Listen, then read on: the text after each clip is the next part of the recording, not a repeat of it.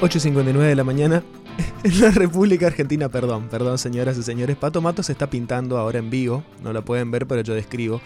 Desliza un- una especie de pincelito. Pasa que, ¿viste cuando Por no sus te labios. sentís linda? Que necesitas como exponer. Enlindarte. Claro.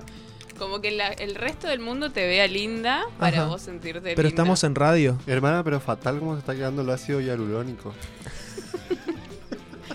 ¿Fatal es Muy- bueno o malo? Bueno, muy buena inversión, muy buena inversión. Sí. Gracias. La verdad que eh, re- respecto a hace cinco minutos atrás, estás mucho más linda, Pato. Gracias. Lloraba. Seguimos en la Mega 98.1, seguimos un 29 de abril, Día del Animal.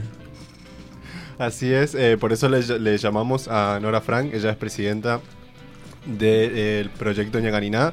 Nora, buen día, ¿cómo estás? Hola chicos, ¿qué tal? ¿Cómo les va? Acá tienen la duda de si te llamas Nora, te llamas Celeste o sos Nora Celeste.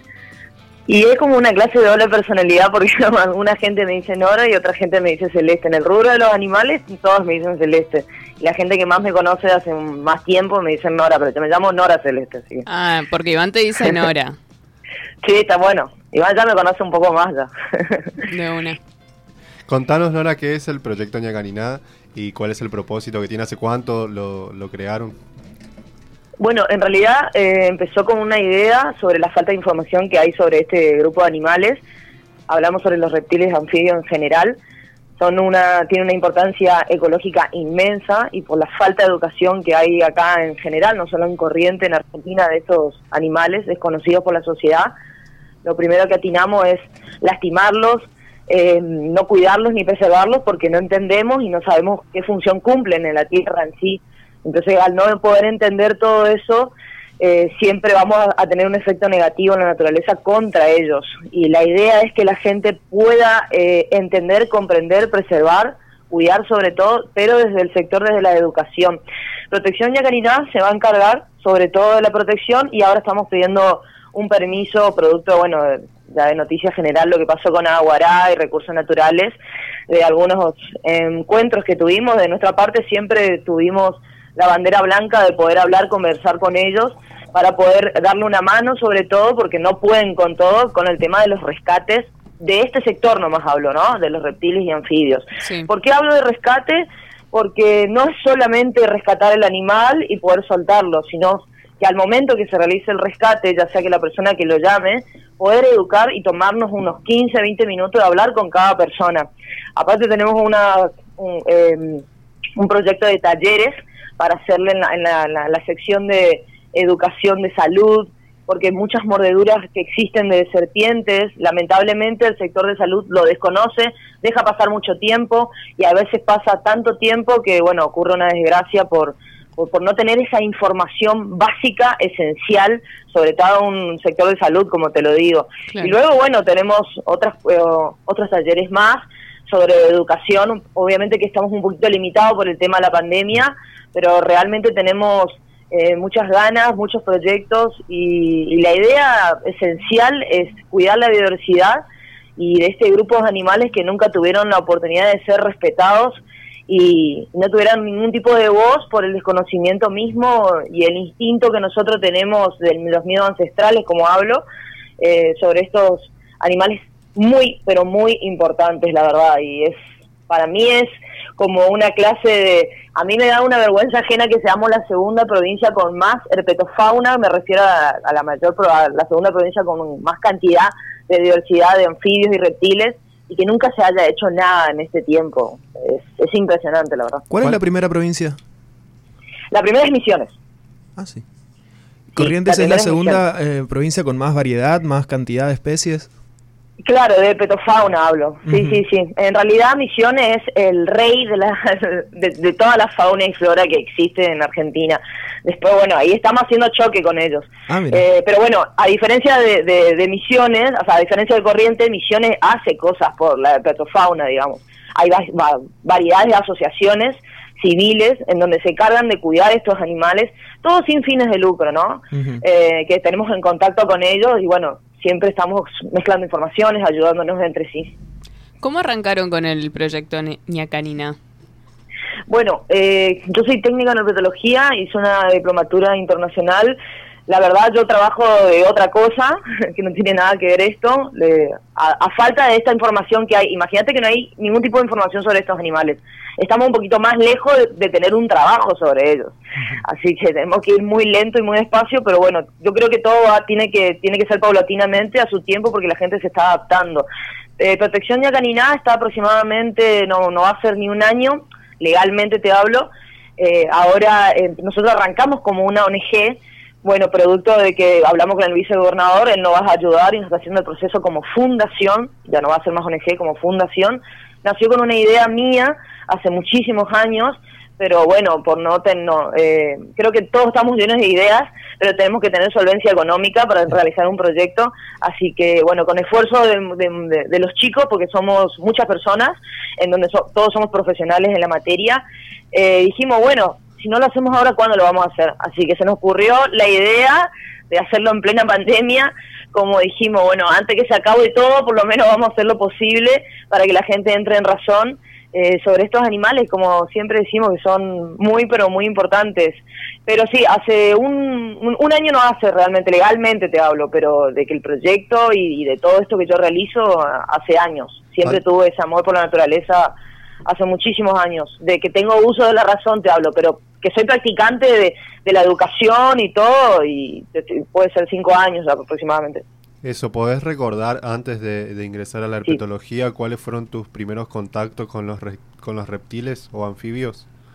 Y bueno, mira, eh, te cuento así como algo re loco que mi primer contacto realmente fue cuando mi- yo tenía aproximadamente 5 o 6 años y mi mamá me regaló una serpiente de peluche. Al contrario que todos los niños, como tenemos un miedo ancestral, siempre produce un poquito de rechazo a estos animales. También tener la sección que, que tiene una cierta admiración. Eh, así como existe el rechazo, también está la admiración, depende cómo nos crían, esto también es esencial, por eso la educación es muy importante. Ahora, en vez que los padres nos enseñan a nosotros, los niños están educando a los padres. Se, se puso como algo de al revés, por eso estamos muy interesados en dar talleres a niños sobre todo, que tienen otra vivencia y otro aspecto hoy, eh, de poder ver estos animales en general. Eh, ¿Qué era que me preguntaste? Disculpa que no, no, no, no, te había escuchado bien. ¿Cuál fue tu primer contacto con los reptiles? Me Ah, dijiste que bien. tuviste un peluche. Sí, sí, sí, fue así. Y bueno, después, aproximadamente a los 10 años, había visto las lagartijas esas que aparecen en la costanera, que son la Tropidurus torcuato, que hoy sé después de muchos años, eh, la, la típica lagartija que aparece ahí. ¿Esa es y la bueno, tarahui? eh, eh, no, Ah. no, no, no, esa es otra. Eh, obviamente que existen los nombres vulgares, que Ajá. son los nombres que le ponemos nosotros, o en guaraní, dependiendo. Eh, bueno, entonces me acerqué y vi que había un par de niños que, que, bueno, tiraban piedra, que era lo normal eso en esa época, y hoy lamentablemente seguimos naturalizando violencia camuflada de ese estilo. Eh, entonces me acerqué, vi que la lagartija estaba totalmente ya muerta, la llevo a mi casa tratando de darle eh, una cierta ayuda que nunca lo pude realizar y bueno, y de ahí arrancó todo, aproximadamente de esa edad. Y bueno, y fue un, un, un amor que yo tengo por todos los animales, porque la gente cree que a mí me gustan los reptiles y los anfibios. No, yo hago lucha, conciencia sobre todos los animales. Nada más que me enfoco sobre este sector, porque realmente me encantan los reptiles, me encantan los anfibios, y yo creo que si la gente sabe de ellos, va a estar tan apasionada como yo. Pero como no lo saben, entonces como que lo desconocido no podemos entenderlo. Así que fue hace muchos años y ese fue mi primer acercamiento, como te digo, pero después tuve miles de más y siempre fueron encuentros que me enseñaron en todo momento, pero me- así me encontré, desde esa violencia así fui conociendo, digamos, y vi que nadie los defendía, que todos hablaban mal, que las películas decían exageraciones, fue como un conjunto de todo, digamos, el amor hacia ellos, como yo llegué a luchar por ellos. ¿Cómo es eso del miedo ancestral? Les cuento que yo una vez le comenté un sueño que había tenido a Nora, que yo, yo tuve un sueño sobre víboras, pero yo le decía, yo en la vida real no tengo miedo a los anfibios, y Nora me dijo, vos no, nac- no naciste siendo Iván. ¿Cómo es eso del miedo ancestral?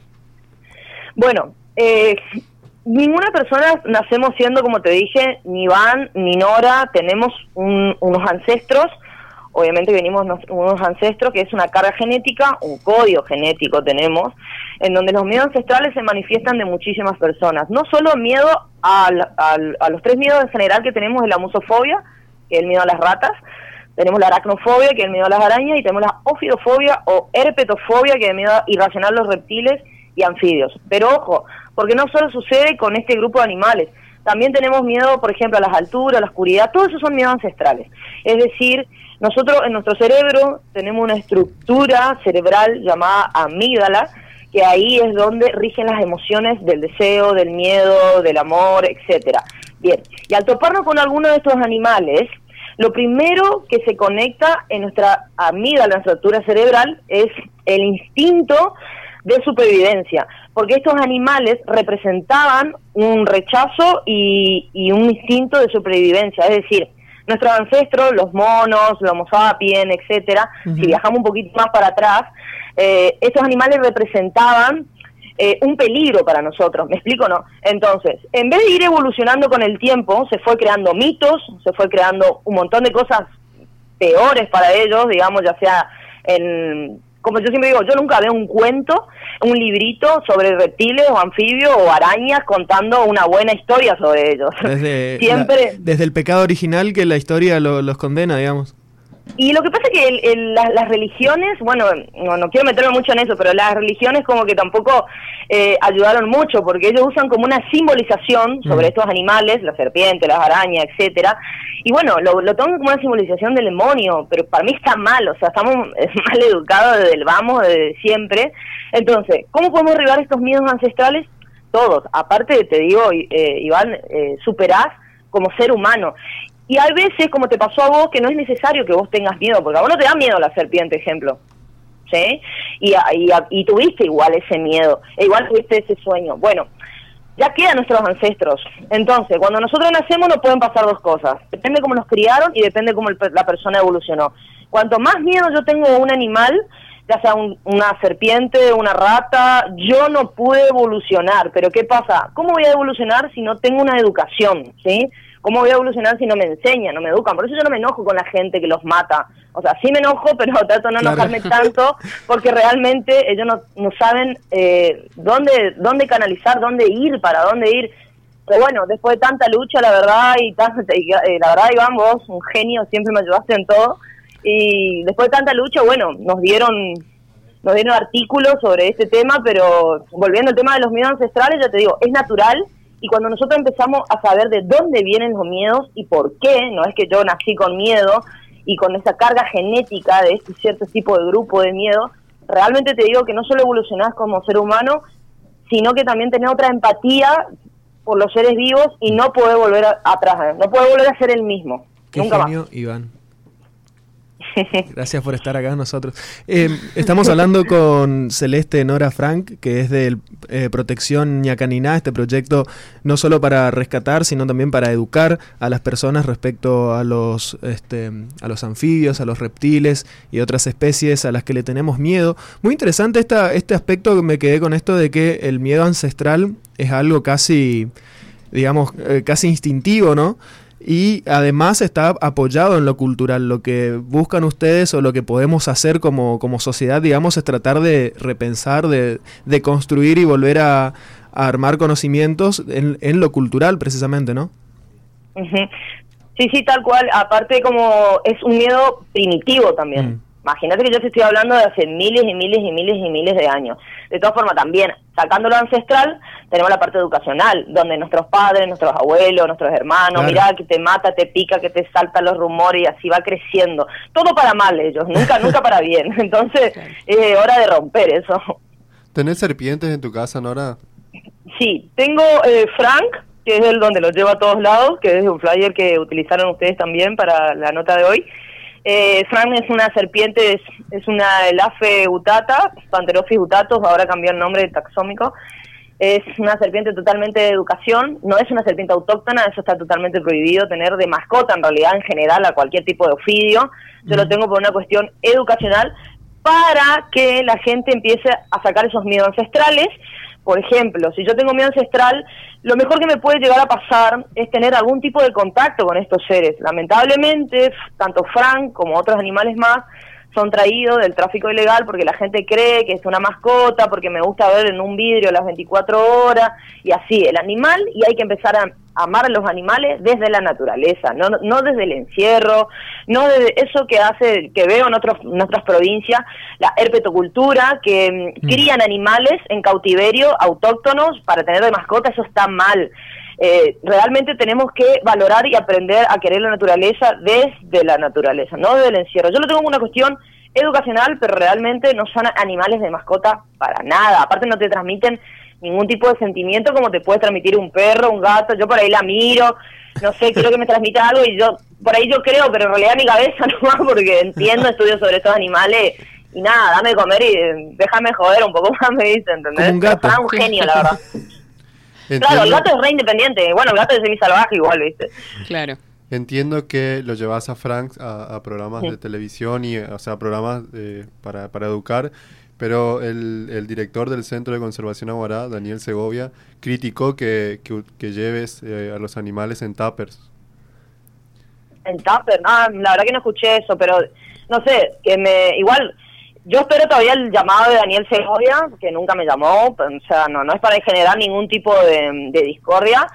No entiendo, porque él- yo recibí un llamado de él donde estaba todo bien, donde de hecho hasta él quería trabajar conmigo, pero bueno, no sé qué pasó, la verdad que no entiendo su bipolaridad que tiene por ahí, la verdad que no tampoco me está interesando mucho porque estoy abocada en otra cosa y los animales, le paso a contar a él, que es abogado, no tiene nada que ver con las ciencias naturales, que los animales se trasladan en tupper, sobre todo en serpientes.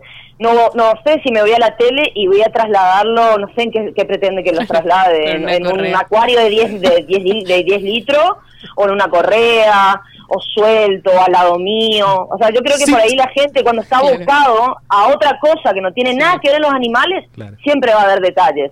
Porque yo no le saqué, ah, yo nunca le escuché hablando de lo que yo hice, porque es totalmente innovador, es una iniciativa clave para la diversidad lo que yo estoy haciendo.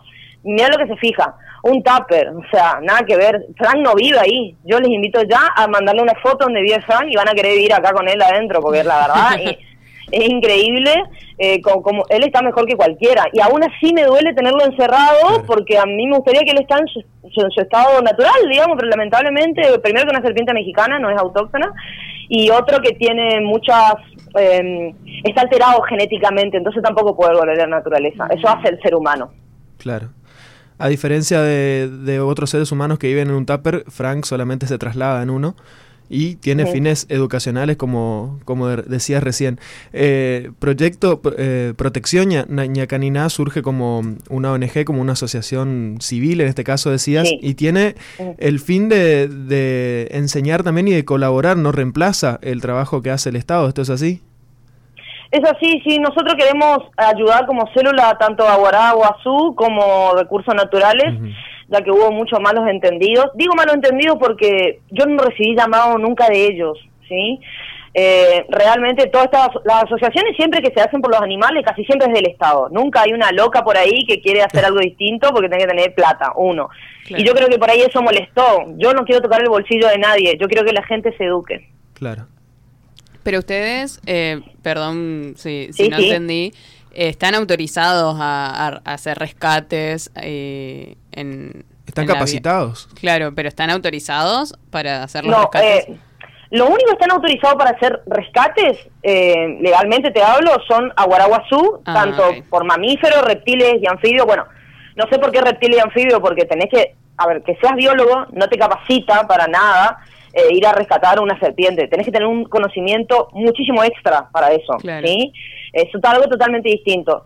Nosotros ahora estamos en el proceso de eh, tener nuestra habilitación de rescate con el vicegobernador Gustavo Cantero, que tuvimos una nota, estuvimos con él hablando, eh, en donde él nos está haciendo ese proceso y aparte ese proceso del, del rescate que nos está consiguiendo, nos está gestionando para que deje de ser una ONG y sea una fundación a nivel nacional donde represente Corrientes. Genial. Eh, Celeste, Nora. Pero no, no estamos habilitados, sí. Ok. Ok. Eh, de todas formas, si alguien este, se encuentra con un anfibio, con un reptil, eh, necesita información, necesita ayuda para poder abordar este, la presencia de, de- de este animal, digamos, ¿a dónde se puede contactar con ustedes? Y bueno, eh, realmente si la persona encuentra un reptil, algún tipo de anfibio, bueno, yo siempre digo que ningún tipo de animal hay que tocar, ¿sí? Los animales silvestres no hay que tocar, hay que aprender a convivir. Lo que pasa es que la gente pasa por tres fases. La primera fase es eh, cuando entiende sobre estos animales el amor irracional que le encanta, que quieren tener con ellos, por eso volvemos, el tema del, del, mascotismo está muy mal. Lo segundo pasa es que encuentro cualquier bichito y ya llamo, a fauna, a cualquier sea. No. Y la tercera, que es lo que yo quiero lograr, es la convivencia de, ah, mira, ya está, qué lindo, una foto, bajo en Instagram y lo dejo ir, yo lo sigo. ¿Sí? Bien, en el caso que encontremos alguno, un reptil, alguna serpiente o algo que nos parece raro, tendríamos que acudir de nuevo a Guará porque realmente nosotros todavía estamos en proceso del permiso, ¿sí? Lo que nosotros queremos hacer a diferencia de Aguará es algo totalmente distinto. Aguará, por lo menos lo que yo sé de reptiles, tengo muy bien entendido, que ellos van, rescatan el animal y se van. No, nosotros queremos quedarnos, sentarnos con la persona, decirle qué especie es, para qué está, y si lo vuelvo a encontrar, qué hacer. ¿Me explico o no? Eh, no es ir y sacar el animal nomás. No, eh, no queremos hacer eso. Las, todas las últimas veces que a mí me llaman, porque a mí me explota el teléfono de encontré esto, encontré lo otro. Yo siempre llamo a Guará, ellos van y me contestan, pero ellos van igual. Eh, y me dicen, eh, Nora, vino, pero no me dijo ni qué serpiente era. Y, pero bueno, lo que pasa es que no lo saben, ¿entendés? Entonces tendrían que abrir un poco su mente, dejar de lado muchísimos egos y pensar, a arrancar a pensar como pensamos nosotros, que es una sola finalidad ahí acá. Es el, el, el, el respeto y la lucha por los animales, nada más. No importa acá las especies y los animales no, eh, humanos. Estamos hablando de otra cosa, digamos. Pero sí, hay que acudir a Guaray en el caso que quieran saber sobre nuestra futura fundación, pueden encontrarlo como Protección Nacanina, porque la ñ no te figura en Instagram, en donde ahí pueden encontrar toda la, información digital por ahora por el tema de la pandemia, pero estamos con un, con un montón de proyectos de talleres para la Guardia Urbana, para el sector también de la policía, en realidad estamos haciendo un montón de cosas, también vamos a estar por producto de la pandemia no pudimos ir, teníamos pensado hacer una charla educativa en el Parque Mitre, bueno, no se pudo realizar, pero tiempo al tiempo las cosas ya están cambiando, ya no están dando, como te dije, artículos de otra forma. Eh, hoy el vicegobernador, mañana puedes llegar a ser otra persona. A mí no me interesa tanto lo político, a mí, a mí yo quiero que, que ayuden, que hagan, que se olviden el tupper, lo que dijo, quién hizo. Eh, creo que está en evidencia y se muestra quién está interesado en los animales y quién piensa en otra cosa que no son los animales. Claro, además más que valioso el, enfoque que, le dan, que justamente transmitir o socializar el conocimiento es lo que va a permitir que cada vez eh, entendamos más la convivencia con, los animales silvestres y dependamos menos de, los especialistas que vienen en este caso a solucionar un, un incidente pero que en realidad tendría que nosotros con el conocimiento y con, la comprensión de, lo que de la naturaleza podemos abordarlo de una manera mucho más sencilla y amigable. Así que gracias por, por ese trabajo que vienen haciendo y bueno, éxitos en, en, lo que va a ser el progreso de la, del proyecto que ahora se va a convertir en fundación. Estamos a disposición para seguir el, el camino que van, que van recorriendo y también para seguir aprendiendo junto a vos sobre la herpetología y los anfibios. Muchísimas gracias Nora por este contacto. No, gracias a usted, la verdad me sentí muy cómoda, eh, me hicieron reír eh, y bueno, con el tema que ya te digo, con Aguará, con quien sea, yo estoy esperando el llamado para poder conversar porque yo tengo otros intereses. Aparte nosotros lo hacemos todo de manera gratuita, sin ningún tipo de medio ni fin. Eh, somos luchadores por la fauna, los agradezco desde ya y la verdad que se vienen cosas muy buenas, algo que nunca hubo y que están sumados todos. Todos. Periodistas, no periodistas, eh, eh, que se, conciencia animal, eh, conciencia animal, podemos ser todos. Y todos podemos estar. No, no importa, no importa si estudiaste o no, todos podemos saber. Muchísimas gracias, por el contacto, Nora. Nora Celeste, Gracias a ustedes, chicos. Así es, gracias, gracias. Ahí pasaba entonces eh, Nora Celeste Frank de Protección Ñacaniná, esta fundación, futura fundación, pueden encontrarla como Protección Nacaniná, sin la ñ por supuesto en Instagram, y aprender, eh, ayudarnos a, entre todos aprender más sobre los reptiles y los anfibios aquí en, Corrientes. La segunda provincia más, eh, como, dijo, con, con mayor variedad de anfibios en el país. Ahí tenés. Ahí tenemos. Ahí tenemos. Drink for you. Nos quedamos hasta las 10 de la mañana, seguimos aquí en Sin Aportes, no te vayas.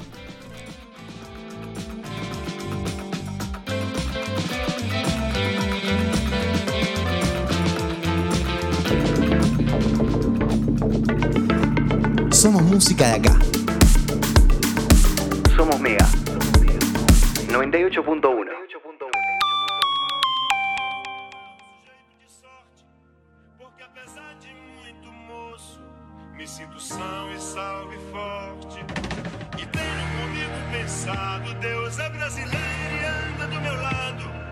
E assim já não posso sofrer no ano passado. Tenho sangrado demais, tenho chorado pra cachorro. Ano passado eu morri, mas esse ano eu não morro. Tenho sangrado demais, tenho chorado pra cachorro. Ano passado eu morri, mas esse ano eu não morro. Ano passado eu morri, mas esse ano eu não morro. Ano passado eu morri, mas esse ano eu não morro. Eu sonho mais alto que drones.